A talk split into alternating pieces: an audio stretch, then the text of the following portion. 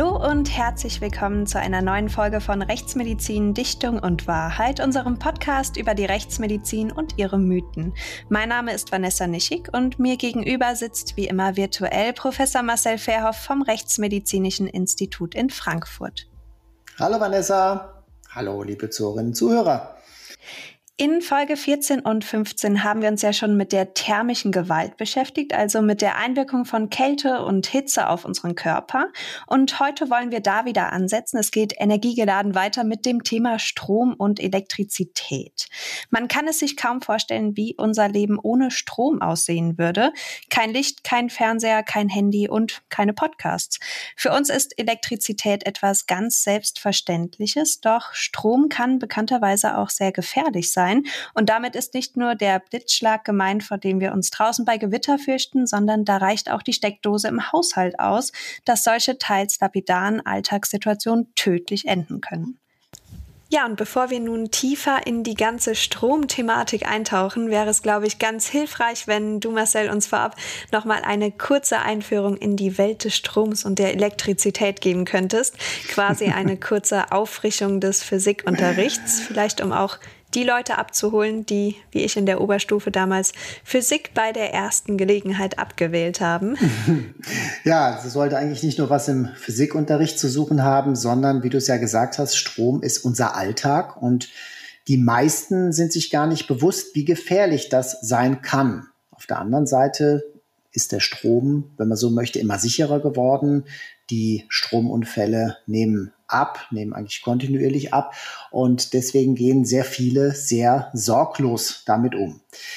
Ja, Strom, was ist das eigentlich? Das ist äh, sich relativ schwer vorzustellen. Da bewegt sich irgendetwas. Ladungen bewegen sich, wenn man von Strom eben spricht. Und dem Ganzen geht voraus eine Spannung, dem geht voraus ein elektrisches Potenzial, eine Potentialdifferenz. Und wenn wir eine Potentialdifferenz haben, haben wir Spannung. Und wo Spannung ist, da ähm, haben wir dann die Möglichkeit, dass durch diese Spannung praktisch aktiviert Strom fließen kann. Das Ganze ist wiederum davon abhängig, was für einen Widerstand wir haben. Und da können vielleicht sich alle noch so ein bisschen erinnern. Da sind wir beim Physikunterricht.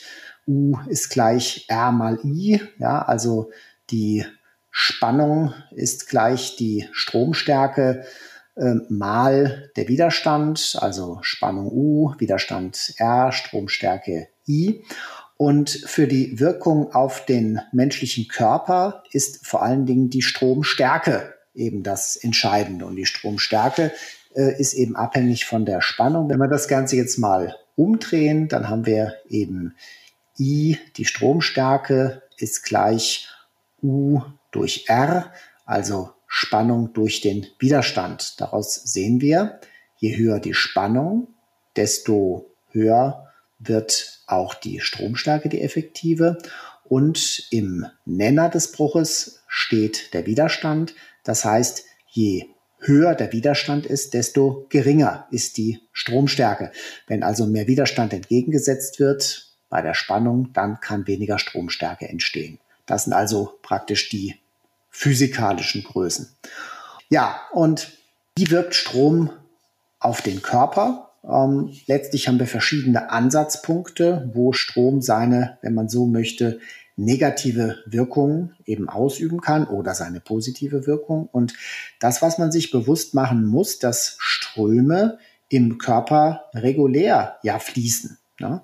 Wir haben zum Beispiel ganz wichtig Ströme, die im Herzen fließen, die dafür verantwortlich sind, dass das Herz in dem vorgegebenen Rhythmus schlägt, dass das Herz auch in einer ganz fest vorgegebenen Art und Weise schlägt. Ne? Denn wenn das Herz einfach nur so zuckt, dann kann das nicht richtig arbeiten. Und wir haben zum Beispiel Ströme im Gehirn. Wir haben, die kann man sogar messen, die Gehirnströme, genauso wie man die Herzströme messen kann, EKG und EEG, ja, Herz und, und die Gehirnströme.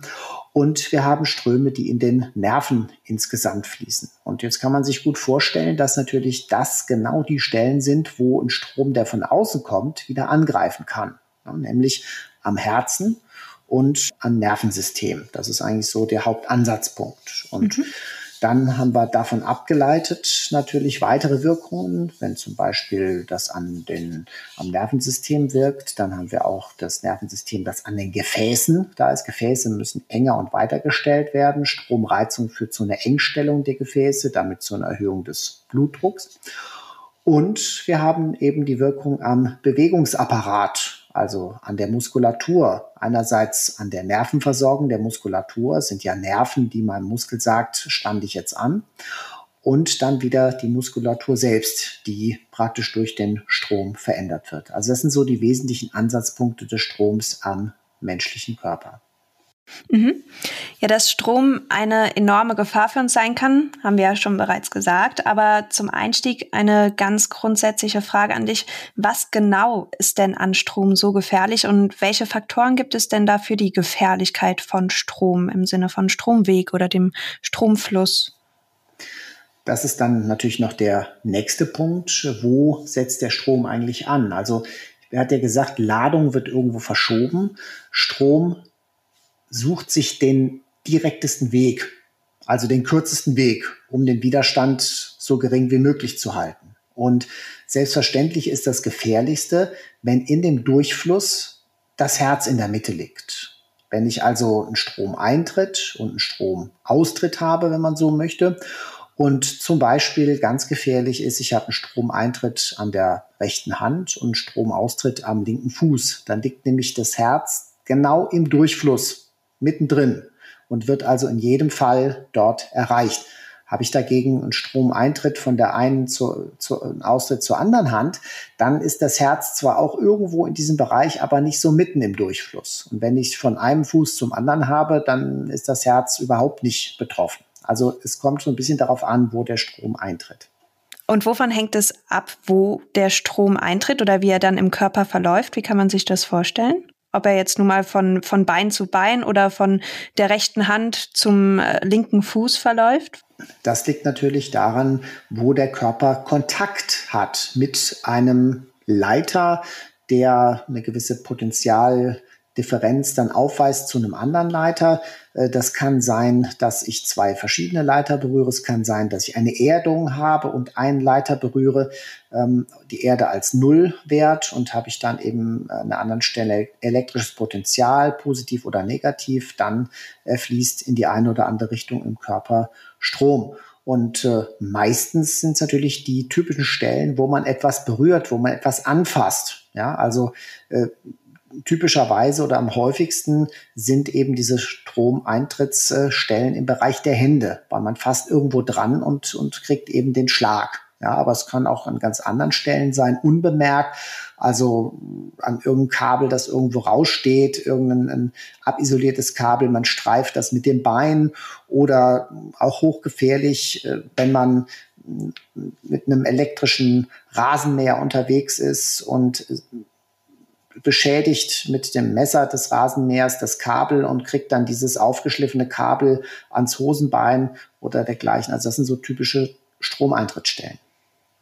Du hast es vorhin schon angesprochen. Es gibt verschiedene Stromwirkungen. Welche gibt es denn da genau, um uns mal einen groben Überblick zu verschaffen? Also wir haben ja die Hauptorgane, kann man sagen. Und wenn der Strom praktisch diese Wege nimmt, die im Körper ja da schon für vorgesehen sind, aber viel zu stark daherkommt, führt das entsprechend zu Schäden. Und am Herz ist völlig klar, äh, führt das zu Rhythmusstörungen. Und wenn das Ganze weitergeht, der Strom intensiver ist, dann führt es zu einer richtigen Schädigung der Herzmuskulatur. Genauso gut kann es zu Schädigungen der Skelettmuskulatur führen. Gefäßsystem die Gefäßengstellung, die hier eine Rolle spielt. Beim Nervensystem insgesamt Kribbeln, das kann zu einem Krampf äh, führen, das kann Schwindel, Übelkeit hervorrufen.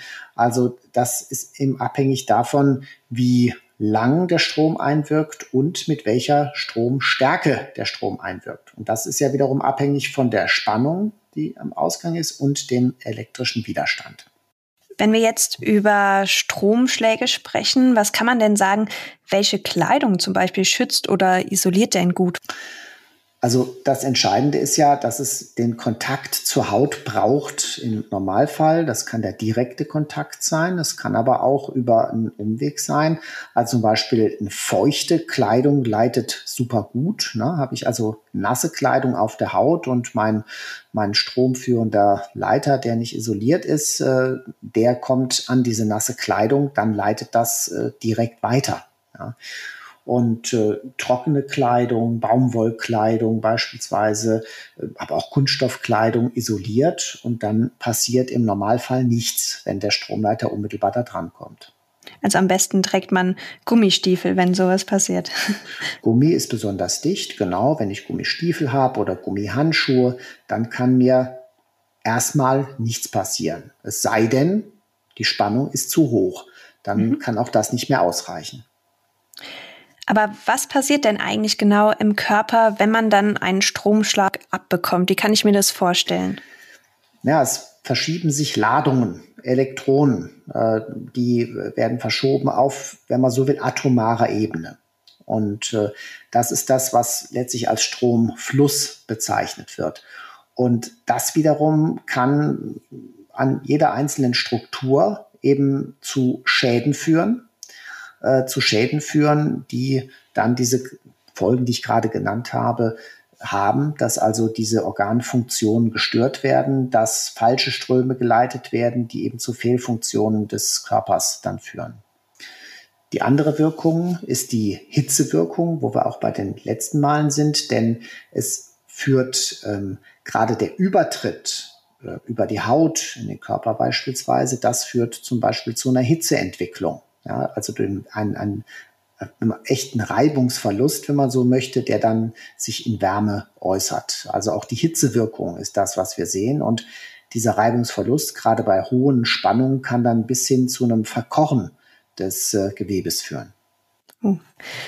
Ja, bevor wir weiter über mögliche Schweregrade von solchen Stromschädigungen sprechen, sollten wir auch erst einmal vielleicht klären, zwischen welchen Spannungsbereichen man da grundsätzlich unterscheidet und welche Folgen sich jeweils daraus ergeben.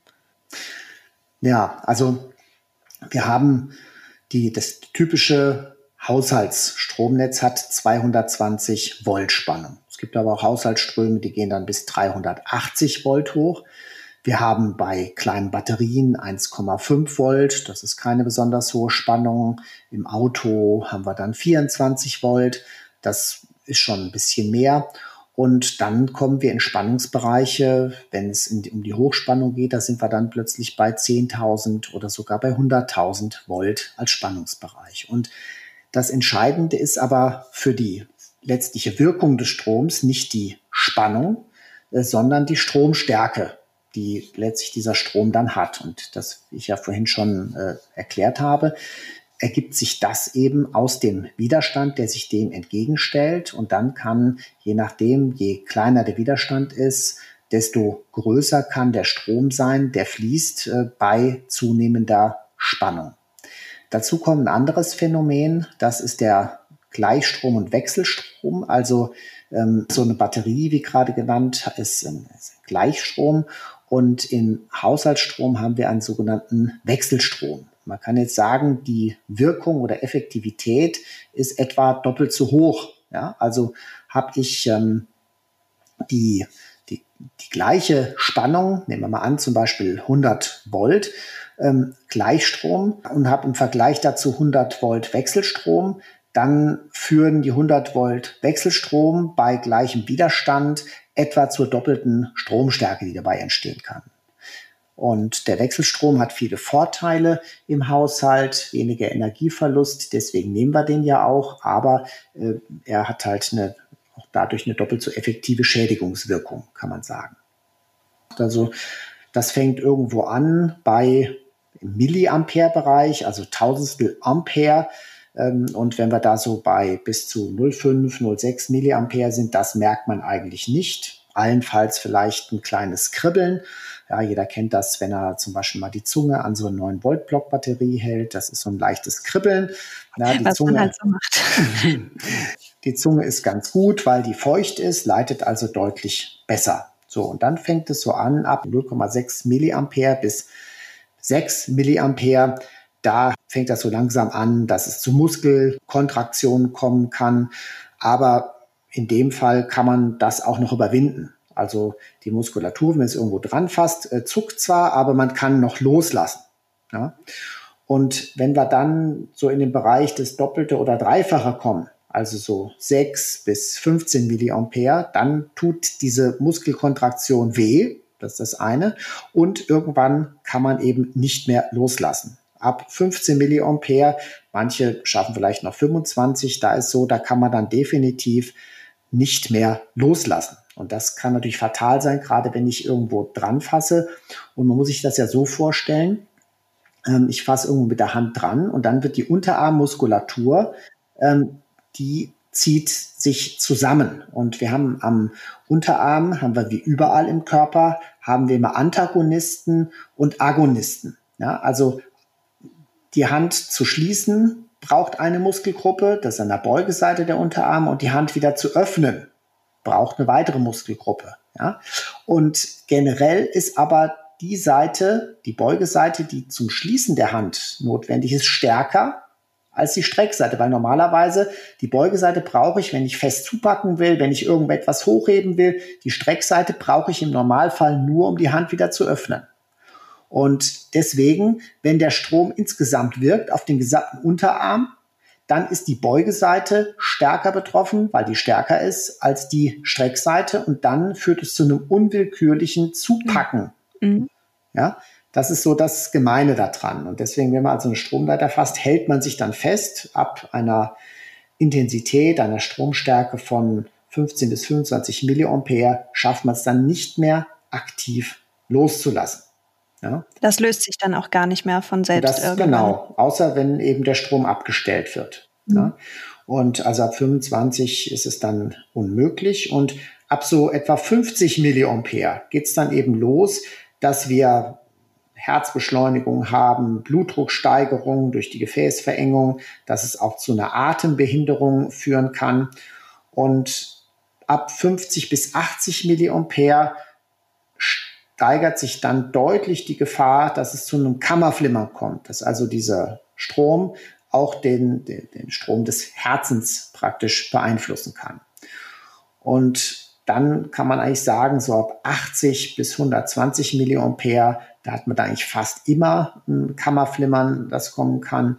Und kommen wir dann in so in den Ampere-Bereich, da haben wir dann auch bei sehr kurzen Durchströmungen, also im Bereich von, von unter einer Sekunde, haben wir dann schon Kammerflimmern und kommen wir dann so in den Bereich von zwei Ampere oder sogar fünf äh, Ampere, dann zuckt eigentlich die gesamte Muskulatur zusammen und dann ist auch die gesamte Herzmuskulatur äh, in sich zusammengezuckt. Und das macht man sich zunutze, wenn man zum Beispiel einen Defibrillator nimmt. Da ist nur ganz kurzer Strom, der aber das ganze Herz äh, zum Zusammenziehen bringt und dann praktisch alle Ströme nullt, die da drin sind. Und dann kann das Herz wieder richtig anfangen zu schlagen. Nun kann man grundsätzlich sagen, dass die Zahl der Stromtode innerhalb der letzten Jahrzehnte deutlich gesunken ist. Das liegt zum einen daran, dass die meisten elektronischen Geräte, mit denen man so im Alltag zu tun hat, entsprechend genormt sind, die Leute besser aufgeklärt sind und die Technologien ja generell immer weiter fortschreiten. Trotzdem kann man in den letzten vier, fünf Jahren beobachten, dass die Zahlen wieder etwas steigen. Und da finde ich eine Vermutung, die da aufgestellt wird, womit das zusammenhängen könnte, auch ganz interessant. Und zwar das Aufladen von Handys im Bad. Wenn man drüber nachdenkt, ist das natürlich logisch, aber dass es wirklich so eine hohe Gefahr darstellt, ist, denke ich, in Alltagssituationen zumindest nicht allen so bewusst oder zumindest nicht so präsent. Sei es, dass man in der Badewanne Musik hört zum Beispiel. Das sind solche kleinen Unachtsamkeiten im Alltag, über die man nicht immer großartig nachdenkt und die dann leider auch fix mal tödlich enden können. Ist so ein Fall auch schon mal bei euch in der Rechtsmedizin gelandet? Ja, natürlich, klar. Also das sind dann eben die Verkettungen von verschiedenen Umständen, die dann eine Rolle spielen. Normalerweise dürfte da jetzt nicht so viel passieren, äh, denn es ist ja nach dem Netzteil oder das ist ja eigentlich ein Transformator, ne, der wird eingesteckt in die Steckdose und dann wird praktisch der der, der Strom runterreguliert und aus den 220 Volt Wechselstrom werden dann zum Beispiel 8 Volt oder noch viel weniger äh, 2 Volt Gleichstrom, die dann das Handy laden. Die Seite macht keine Probleme ja, im Normalfall. Aber, es kommt das große Aber, wenn zum Beispiel das Ganze irgendwie nass wird, wenn das feucht wird, ja, dann kann es eben passieren, dass auf der anderen Seite, nämlich entweder in dem Netzteil selbst oder sogar an den Anschlüssen am Stecker des Netzteils, das in der Steckdose ist, dass es dort eben zu einem Übertritt kommt von Spannung und damit zu Stromfluss und sich das entlang dieser Leitung bewegt, die eigentlich ja nur für den niedrigen Gleichstrom gedacht ist. Ja? Also deswegen muss man eben sehr aufpassen, ähm, was man macht, wie man das macht und wo man durch Feuchtigkeit eben den Widerstand so massiv herabsetzt, dass es dann zu einer Weiterleitung des Stroms kommen kann. Und gerade so ein Unfall mit einem Handykabel hatten wir eben auch, und da war genau das passiert. Ja, also eigentlich hört sich das erstmal super ungefährlich an, aber die Person hat dann eben mit nassen Fingern, da ist das Kabel mal rausgerutscht aus dem äh, Smartphone, dann mit den nassen Badewannenfingern das wieder reingesteckt, dann geprüft, ob das Kabel an der Wand richtig sitzt. Ja, offenbar also die konnte es einem ja nicht mehr genau erzählen, die Person, wie das war, aber so haben wir uns das dann vorgestellt und so war dann letztlich alles nass. Natürlich muss man bei sowas auch an eine Tötung denken, völlig klar, deswegen untersuchen wir das ja, aber die berühmten Verschlussverhältnisse waren eben so, dass eigentlich keine andere Person Zutritt hatte in diese Wohnung zu dem Zeitpunkt. Oh je. Ja, würdest du denn sagen, die meisten Stromunfälle passieren im Haushalt, im Alltag oder wie sind da deine Erfahrungen?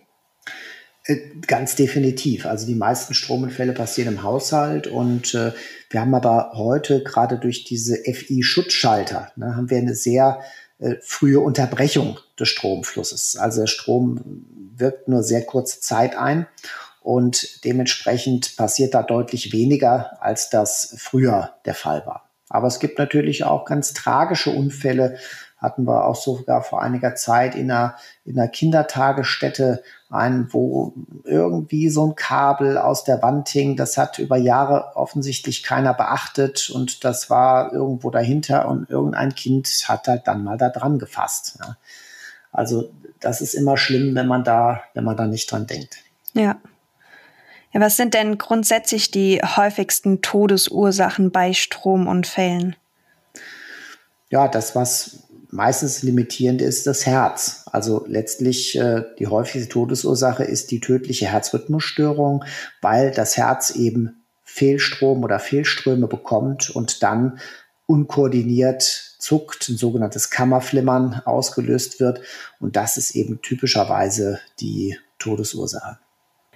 Was ja auch ein, eigentlich kann man schon sagen, extrem dummer und vor allem tödlicher Trend ist, ist insbesondere von Jugendlichen, ist das Klettern auf abgestellte Güterwagen. Dabei unterschätzen viele nämlich die tödliche Gefahr, die von solch einem Spaß oder so einer Mutprobe ausgehen kann. Denn man muss gar nicht unbedingt die Oberleitung berühren, sondern da reicht es schon, wenn man da eine gewisse Distanz zur Oberleitung unterschreitet, richtig? Ja, da haben wir ja bei den Oberleitungen haben wir ja 10.000 Volt oder noch mehr. Und ich hatte ja gesagt, das ist abhängig von dem Widerstand. Natürlich bietet die Luft einen sehr hohen Widerstand. Aber wenn die Spannung ausreichend hoch ist, dann wird auch dieser Widerstand überwunden. Ja? Und das Phänomen nennt man den sogenannten Lichtbogen.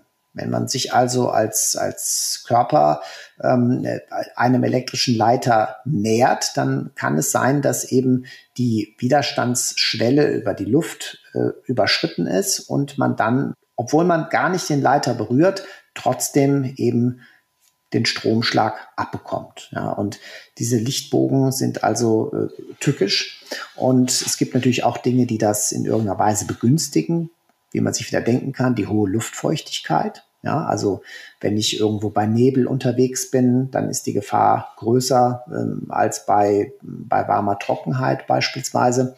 Und das passiert eben äh, bei diesen, wenn man sich in Oberleitungen einer Bahn nähert. Ja. Also ganz, äh, ganz unschöne Geschichte. Anderen Fall, den ich mal hatte, wo jemand auf die Idee kam, er könnte ja mal auf einen Hochspannungsmast klettern. Ja, hm, einfach so als, als Mutprobe und da war genau dasselbe. Und da war die, der, der Strom eingedrungen dann ähm, an der Armbanduhr. Das war eine mit Metallarmband und äh, ja, das war dann der Weg des geringsten Widerstands für den Strom, dann dort praktisch reinzugehen. Ja. Also das ist das Phänomen des Lichtbogens. Ja, und bevor wir nun zu den Suiziden durch Strom kommen oder Mittelstrom, hier noch eine kleine Warnung vorab an all die, die dieses Thema triggern sollte. Ihr solltet an dieser Stelle besser einfach ein paar Minuten vorspulen.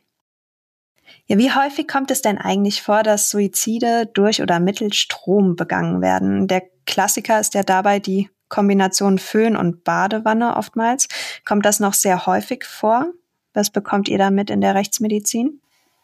Also aus meiner Sicht ist so, dass der, dass der Suizid mit Strom sehr selten geworden ist. Ja, also, aber es kommt eben noch vor und das sind dann genau diese Fälle, wo ja wieder das Thema Badezimmer, Badewanne und wo ähm, eigentlich das nicht als Unfall wirklich abzutun ist und auf der anderen Seite ähm, aber auch kein anderer Zugriff hatte und wenn dann noch äh, entsprechende Abschiedsbriefe oder so vorliegen, dann geht es in die Richtung. Und ja, es ist tatsächlich so, dass das funktionieren kann, wenn also der Föhn in die Badewanne, äh, wenn man den reinfallen lässt und den muss man noch nicht mal anschalten, ne? weil es werden ja dann die Kontakte, sind ja beide Pole in dem Gehäuse der, äh, des, des Föhns sind ja drin und dementsprechend wird dann, kriegt, kann der Strom sich seinen Weg bahnen, egal ob das angeschaltet ist oder nicht. Ja. Aber aus heutiger Sicht absolute Rarität ich glaube, entgegen, vorsichtig ausgedrückt, vieler Ansichten, ähm, dass es vielleicht ein kurzer und schmerzloser Tod sein könnte, ist es aber eher ein sehr schmerzvoller, oder? Gerade in Bezug, was du eben erzählt hast, auf die Krämpfe, auf das Vorhofflimmern. Ich stelle mir das jetzt nicht so sanft vor. Naja, naja, also das liegt im Wesentlichen daran, wie in Anführungszeichen gut das Ganze wirkt. Also in vielen Fällen klappt das gar nicht mehr ja, weil der FI-Schutzschalter einsetzt und dann, äh, also es gibt tatsächlich äh, den einen oder anderen Fall, wo das Ganze schief lief. Ne? Ich erinnere mich da an eine Geschichte, wo letztlich jemand versucht hat, sich zu suizidieren. Letztlich hat er es geschafft mit einer ganz anderen Methode. Aber das, das hört sich, äh, ja, lustig ist es selbstverständlich nicht, aber dann irgendwo eine gewisse Komik hat es dann. Hm, der hat zunächst versucht, sich zu erhängen im Badezimmer. Das hat er versucht an der Handtuchstange, die ist abgebrochen. Dann hat er eben versucht, den, hat die Badewanne dann gefüllt mit Wasser, hat den Föhn reingeworfen, das hat aber nicht geklappt. Dann ist der Schutzschalter raus, dann war das Licht aus im Haus und irgendwie hat er dann ähm, über eine, einen Umweg hat er dann Gewichte dran gehängt und hat ein längeres Seil genommen und hat sich dann irgendwie in der Badewanne erhängt. Also worauf ich hinaus möchte, ähm, es muss nicht funktionieren. Es kann also sein, man wirft den Föhn rein und es tut einen Schlag, die Sicherung geht raus und man merkt gar nichts. Es kann aber auch umgekehrt sein, dass man eine ganze Zeit lang in der Badewanne noch liegt und krampft ja, und deswegen kann es extrem unangenehm sein. Und wenn eben altes Haus und kein Schutzschalter oder so, es kann extrem unangenehm sein und bis, dass man sogar die Hitze noch spürt. Und ja, also deswegen ist es überhaupt keine empfehlenswerte Suizidmethode, äh, das so zu versuchen. Genau, wir wollen ja hier generell keine Anleitung geben. Nee, wie lässt sich denn zum Beispiel herausfinden, ob eben ein Suizid oder ein Tötungsdelikt durch Strom vorliegt? Gibt es da bestimmte Anhaltspunkte, an denen man das festmachen kann? Zum Beispiel, dass ein Föhn erst nachträglich in die Badewanne gelegt wurde? Oder wie kann man so etwas generell feststellen? Klar, das ist also letztlich Ermittlungsarbeit. Das ist die Plausibilität dort vor Ort zu überprüfen meine, natürlich, wenn jemand, äh, man stellt sich vor, in der Badewanne ganz entspannt liegt, es schleicht sich jemand rein und wirft den Föhn dann da rein oder so, das wird natürlich ganz schwer, das möglicherweise davon abzugrenzen, ob der das selbst gemacht hat. Ne? Letztlich die Auffindeposition spielt eine Rolle.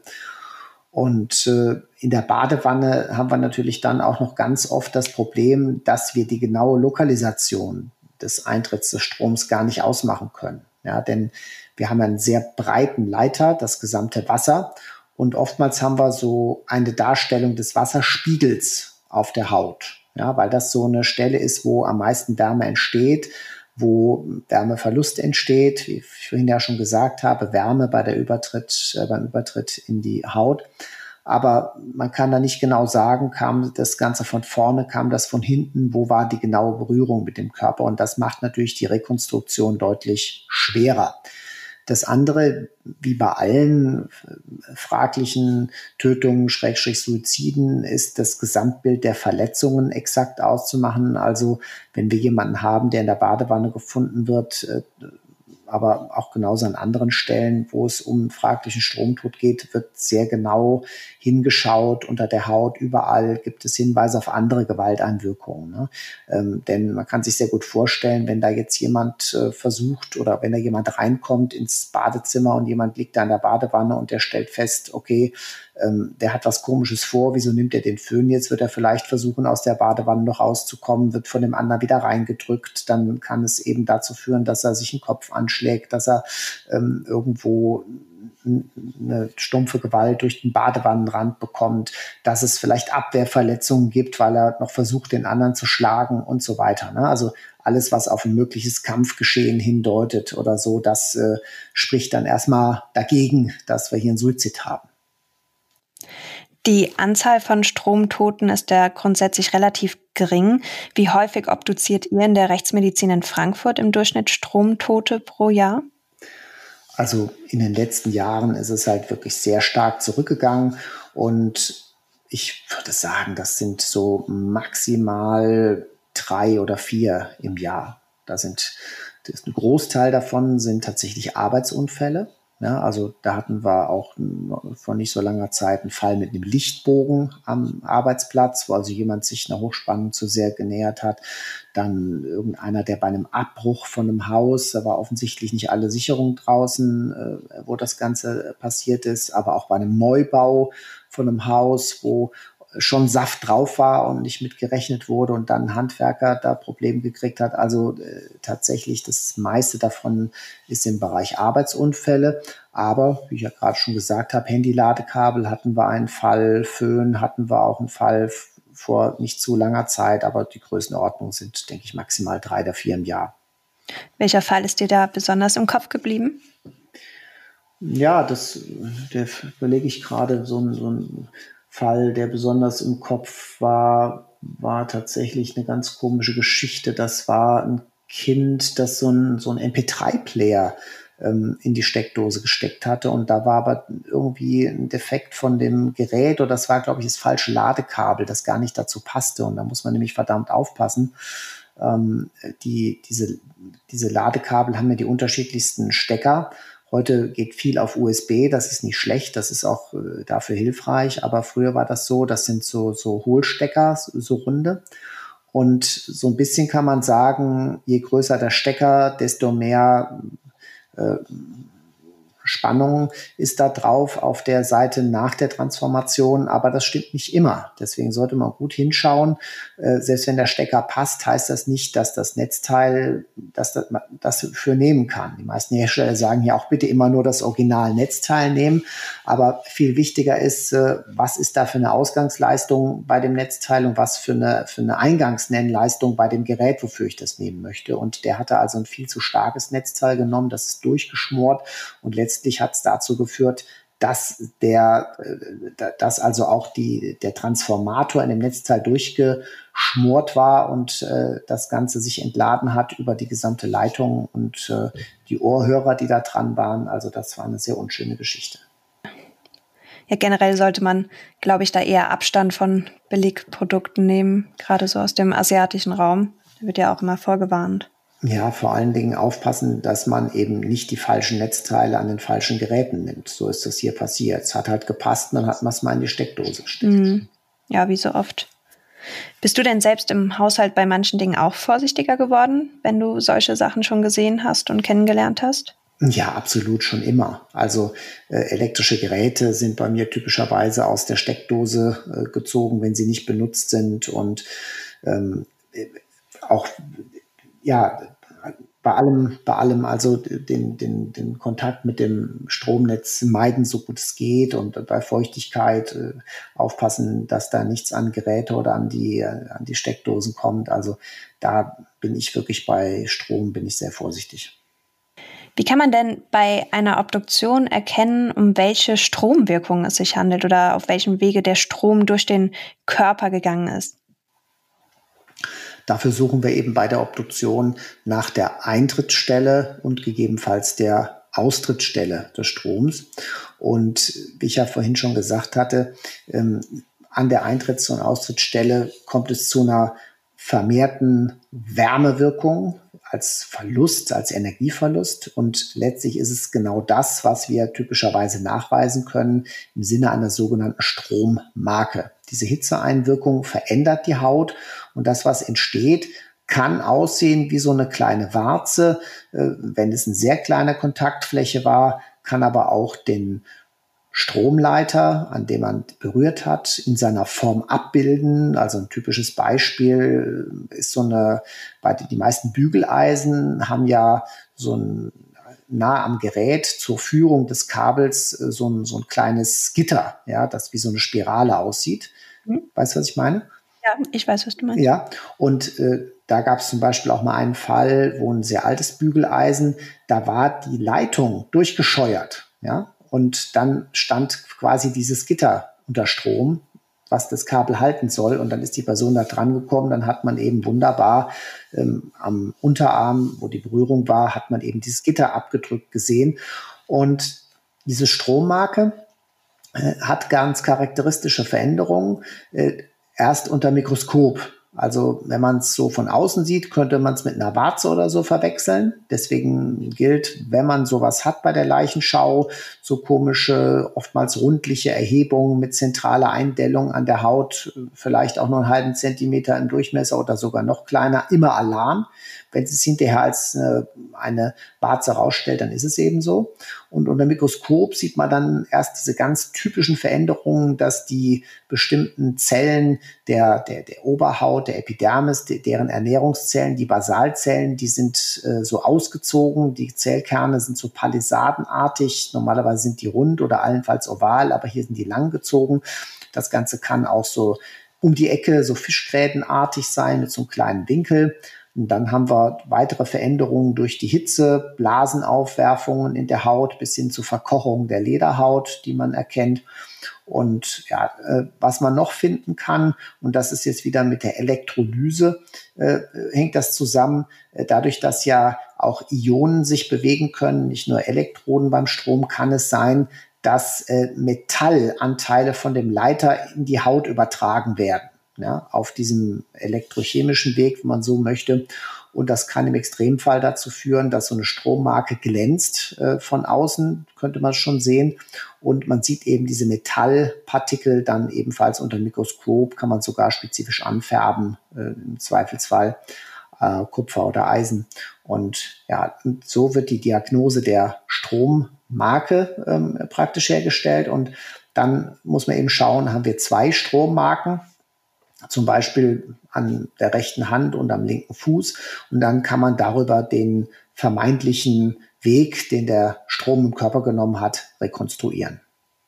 Ich habe mal auf einem Foto eine Strommarke gesehen, die war in der Mitte, so etwas tiefer gelegt in dieser Kuhle, ähm, schwarz verfärbt. Kommt das dann einfach, weil die Haut an dieser Stelle verbrannt ist, weil es genau da eingetroffen ist? Kann man sich das so vorstellen? Genau, wenn es also dann lang genug äh, einwirkt, dann kann es richtig verkohlen. Ja? Also es ist ebenfalls wieder die Hitzeeinwirkung. Treten Strommarken denn immer auf oder können die auch mal fehlen in gewissen Fallkonstellationen? Die Strommarken fehlen also typischerweise beim Stromtod in der Badewanne. Ja, weil da haben wir einfach eine ganz breite Fläche, wo der Strom ein- und austreten kann, die gesamte Wasserfläche. Da haben wir nur diese Grenzschicht an Wasserspiegel. Und wir haben es immer dann, wenn irgendwie die Eintrittsfläche künstlich verbreitert wird, zum Beispiel nasse Kleidung. Ja, also eine nasse Hose und dann trifft eben der Leiter auf diese nasse Hose und dann kann sich der Stromeintritt sehr breit darstellen äh, zwischen nasser Hose und Haut und auch da sieht man dann manchmal nichts. Welche anderen äußeren Befunde neben den Strommarken gibt es denn bei Stromtoten?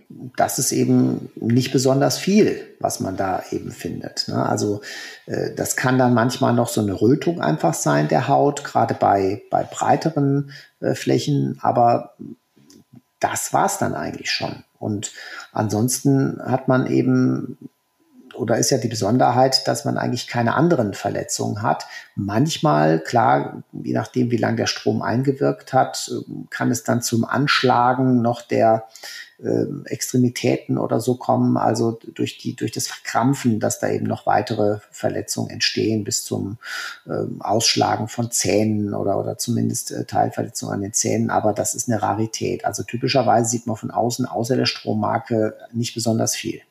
Mhm. Und welche inneren Befunde können dabei festgestellt werden? Was sind da so sichere Anzeichen, zum Beispiel an Organen für einen Stromtod?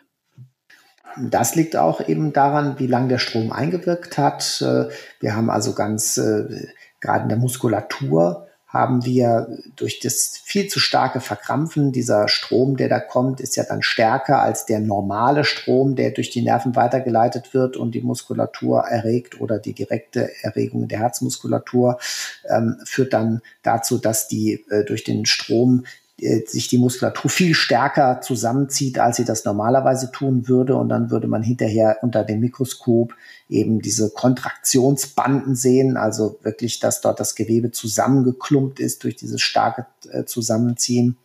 Und äh, was man sehen kann, wenn eine ausreichende Zeit äh, die Hitze eingewirkt hat, dass das Gewebe wie verkocht sein kann entlang des Stromwegs. Und das wäre zum Beispiel dann auch etwas, wo man ja wie so eine Art äh, Tunnel äh, des Stromwegs sehen kann, dass also entlang dieses Stromwegs das Gewebe so stark verändert ist, äh, Hitze verändert wie gekocht und darum herum eben noch unbeschädigt oder normal. Was würdest du denn sagen, welche generellen Herausforderungen gibt es denn bei der Obduktion von Stromtoten? Wo liegen da die Schwierigkeiten oder die Tücken?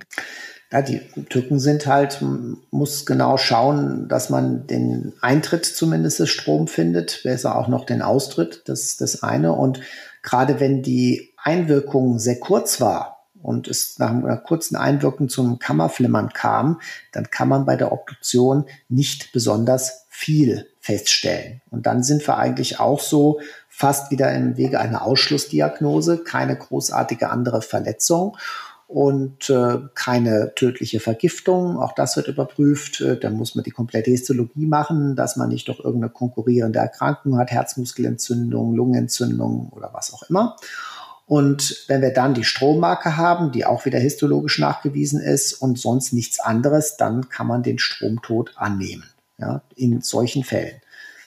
Um das ganze Thema nun abzuschließen, noch eine andere Frage. Wir haben jetzt ganz viel über die Gefahr von Strom gesprochen und dass gerade unbedachte Alltagssituationen häufig tödlich enden können. Aber Strom kann ja gewissermaßen auch Leben retten und da vielleicht ein kurzer Exkurs zum Defibrillator, der im Notfall mittels gezielter Stromschläge eben Leben retten kann. Wie funktioniert überhaupt genau ein Defibrillator? Defibrillator der ähm, wird praktisch angesetzt, also die Elektroden des äh, Defibrillators, die sind ja relativ breit, werden so angesetzt, dass das Herz im Durchfluss liegt im Idealfall, also irgendwo mitten auf der Brust oder leicht nach rechts versetzt und an der linken Brustseite. Und dann gibt es eine sehr hohe Spannung, die sehr kurzzeitig darauf gegeben wird, der Schlag, der dann ausgeübt wird. Und dann wird, wenn man so möchte, die Herzmuskulatur genullt. Also es gibt einen ganz starken Strom, der durch die Herzmuskulatur sehr kurz geht und alle Ströme, die da drin sind, äh, werden praktisch äh, davon überdeckt und danach kann das Herz dann wieder bei Null anfangen. So kann man sich das vorstellen. Deswegen ist der Defibrillator das beste Mittel und eigentlich das einzige, was wirklich hilft, wenn wir ein Kammerflimmern haben, also schon kreisende Ströme, die eigentlich äh, überflüssig sind. Und beim kompletten Herzstillstand kann das eben der anregende Faktor sein, dass das Herz wieder seinen Eigenimpuls aufbaut. Ein anderes Thema, und das kann auch mit Defibrillator kombiniert sein, ist natürlich der Herzschrittmacher. Ja, wenn also der Herzeigenrhythmus nicht mehr ausreichend vom Sinusknoten und äh, von dem autonomen Nervensystem vorgegeben wird. Es können die unterschiedlichen Gründe geben. Dann hat man entsprechende Elektroden am Herzen. Das kann eine Elektrode sein, das können zwei Elektroden sein, die dann den Rhythmus vorgeben. Und das kann auch kombiniert sein mit einem Defibrillator. Die sind ein bisschen größer, diese Herzschrittmacher. Und die Herzschrittmacher kontrollieren ja gleichzeitig ständig den Herzrhythmus und geben ihn vor. Und wenn es dann zu einem Kammerflimmern kommt, dann kann dieser eingebaute Defibrillator schießen und dann auch wieder den eigenen Rhythmus übernehmen. Ja, also insofern ist der Strom lebensrettend und für manche Menschen über viele Jahre lebenserhaltend. Auf jeden Fall. Ja, wir kommen langsam zum Ende unserer Folge, aber zuvor gibt es ja noch die Hörerfrage und diese kommt von Ute, wenn ich das dem Instagram-Namen so richtig entnehmen kann. Und sie fragt, warum stehen Haare eigentlich sprichwörtlich zu Berge? Und stimmt das überhaupt? Ich denke, mit stimmt das überhaupt meint sie, dass vielleicht der Mythos existiert, dass Stromtoten auch die Haare zu Berge stehen oder dass Haare abstehen. Ist das denn wirklich bei Stromtoten der Fall? Ja und nein. Also da kommen wir schon so ein bisschen in die, ähm, in die Quizfrage von heute rein, nämlich ähm, ich hatte ja gesagt, es gibt einerseits den Durchfluss. Ja, also dass ich wirklich habe, Strom geht irgendwo rein, Strom geht irgendwo raus. Ich habe zwei Pole, die verbunden sind, oder ich habe meine Stromquelle und meine Erdung. Ja, dadurch kommt es wirklich zu einem Stromfluss. Aber es gibt auch noch etwas anderes und das hatte ich eben das Beispiel gebracht, wenn der Blitz in den Boden geht, diese Ladungsverschiebung. Strom braucht nicht zwangsweise einen Fluss, einen Fluss, der kontinuierlich ist, sondern wenn der Strom irgendwo auftritt, dann verschiebt sich Ladung. Und durch diese Ladungsverschiebung können die Haare zu Berge stehen. Und das kann passieren, auch wenn der Körper durchflossen wird. Ja, ich habe also meinen, meinen durchflossenen Bereich, aber trotzdem kann sich im Randbereich dieses, nennen wir es mal, Kanals, wo der Strom durchgeht, kann Ladung von dort aus verschoben werden und der verschiebt sich eben bis in die Haare und die sind ja schön leicht, die Haare, und dann stehen die zu Berge. Mhm. Hätten wir das auch geklärt. Es war doch eine entspannte Frage zum Abschluss unserer Folge heute. Ich glaube oder hoffe, dass viele vielleicht nach dieser Folge manche Situationen im Alltag, die mit Strom zu tun haben, doch vielleicht erst nochmal überdenken, bevor man irgendwelche waghalsigen Versuche startet. Gerade jetzt auch zur Weihnachtszeit, wenn man wieder die Lichterketten auspackt und aufhängt. Also seid vorsichtig. Bevor wir unsere heutige Quizfrage zum Thema Stromtod stellen, klärt Joe Bausch nun erst einmal die Quizfrage aus der letzten Folge mit ihm auf. Und da ging es um die ganz spannende Frage, ob auch Gefängnisärzte der ärztlichen Schweigepflicht unterliegen. Ja, also ich werde ganz oft gefragt, ähm, äh, sag mal Joe, gibt's im Knast auch eine ärztliche Schweigepflicht? Das heißt, äh, kann man unter dem äh, Siegel der ärztlichen Schweigepflicht beispielsweise, kann man dir da erzählen, dass man ähm, äh, noch andere Straftaten begangen hat und wenn man dir das erzählt, musst du das äh, mitteilen oder wie gehst du damit um? Und die Antwort auf diese Frage ja durchaus berechtigt ist, ist die, natürlich gibt es auch im Gefängnis für den Arzt eine ärztliche Schweigepflicht. Und es gibt nur äh, einen gesetzlichen Passus, der es mir möglich macht. Also gibt es Anzeigepflichten für den Arzt. Nämlich anzeigen muss ich, wenn mir Sachen zu Ohren kommen, wodurch das Leib und Leben einer Anstalt gefährdet ist. Also wenn einer sagt, wenn der Beamte noch einmal in meine Zelle kommt, dann steche ich ab. Oder wenn einer sagt, wenn ich entlassen bin, der erste Weg führt mich hier zu meinem Richter oder zu dem Polizisten, der mich verhaftet hat, und dann mache ich platt. Haben wir alles schon gehabt. Dann äh, muss ich das mitteilen. Oder wenn die Sicherheit der Anstalt gefährdet ist, also wenn einer sagt, ja, ich habe schon das Benzin da irgendwo äh, hin, das zünde ich morgen an, fackel da hinten den Arbeitsbetrieb ab, oder was auch immer, dann werde ich das auch tun. Aber ich muss mich dann anschließend auch möglicherweise vor einem Gericht verantworten und das rechtfertigen. So, aber wenn mir jemand beispielsweise erzählt, Doc, nur mal nebenbei, ich sitze ja hier für den Mord, aber in Wirklichkeit habe ich noch weiter früher, noch mehr Straftaten begangen, was weiß ich, vielleicht sogar auch noch einen Mord und mir davon berichtet, dann muss ich das für mich selber entscheiden und meistens muss ich den Mund halten, weil es geschieht unter dem Signum der ärztlichen Schweigepflicht. Oder wenn mir beispielsweise jemand erzählt, ich bin im Knast von dem und dem, was weiß ich, erstens bedroht, dann genötigt und am Ende vergewaltigt worden, aber ich will nicht, dass der angezeigt wird, weil ich habe Angst vor dem. Dann kann ich nur versuchen, den zu überreden, halt eben mich von der Schweigepflicht zu entbinden und den anzuzeigen oder ich muss das aushalten. Und äh, das ist manchmal ganz schön schwer. Aber dafür ist diese Schweigepflicht da, dass man jemanden hat, dem man das erzählen kann. Und äh, wenn mir jemand sowas erzählt hat, dass er beispielsweise schon mal in dem Land, wo er vorher gewohnt hat, auch schon mal straffällig geworden ist und da auch schon mal erheblich einschlägig straffällig geworden ist, dann muss ich das aushalten können. Das geht mich nichts an. Ich bin nicht die heilige Inquisition, ich bin nicht Polizei, sondern ich bin sozusagen an meine Schweigepflicht gebunden. Ja, und unsere heutige Quizfrage hast du uns vorbereitet.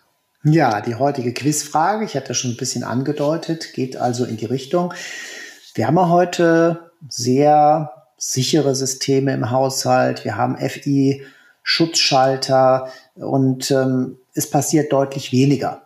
Und es könnte man ja auf die Idee kommen, es kann eigentlich so gut wie gar nichts mehr passieren. Und wir hatten ja auch dieses ganz gefährlich ist der Durchfluss vom rechten Hand zu linker Fuß oder auch von Hand zu Hand. Aber man stellte sich jetzt vor, dass man zum Beispiel an ein defektes Elektrogerät mit einem Finger nur dran fasst. Oder andere Variante wäre auf keinen Fall machen, ja, aber ähm, trotzdem als grundsätzliche Frage, ich habe jetzt eine metallene Stricknadel beispielsweise und steck die mal in die Steckdose, in eins der beiden Löcher. Die Frage, kann das tödlich enden? Sonst mache ich nichts. Also ich fasse jetzt nicht irgendwie noch was anderes an, einen Heizkörper oder äh, berühre nicht den Boden oder dergleichen. Ich habe also wirklich nur diese Art der Stromberührung. Und die Frage, kann das in einem modernen Haushalt, in einem modernen Stromnetz im Haushalt tödlich enden? Dichtung oder Wahrheit? Wir werden es sehen. Auf jeden Fall nicht nachmachen, nur drüber nachdenken. So ist es, genau. Ja, das war's mal wieder für heute. Und wie immer unser kleiner Werbeblock zum Abschluss. Wenn euch diese Folge gefallen hat, dann gebt uns doch gerne eine liebe Bewertung auf der jeweiligen Plattform, auf der ihr unseren Podcast hört. Folgt uns auf Instagram, da heißen wir Rechtsmedizin Podcast und dort gibt es auch einige Informationen zu den jeweiligen Themen unserer Folgen. Und schaut doch auch gern mal auf YouTube unter Fragen an die Rechtsmedizin vorbei. Da könnt ihr euch durch die einzelnen Fragen klicken, die Professor Verhoff häufig gestellt werden. Und nun wünschen wir euch ein schönes drittes Adventswochenende. Wir hören uns am zweiten Weihnachtstag dann wieder. In zwei Wochen ist schon Weihnachten, Wahnsinn. Ja. Habt eine schöne Adventszeit und trotz Corona ein hoffentlich entspanntes und besinnliches Weihnachtsfest. Lasst es euch gut gehen. Übermorgen das dritte Kerzchen auf dem Adventskranz. Habt ihr noch echte Kerzen oder schon elektrische? Die Weihnachtsbäume haben ja alle elektrische Kerzen und da sind wir eben schon wieder beim Strom. Denkt an die heutige Folge und freut euch über den elektrischen Strom. Bis bald. Tschüss. Tschüss.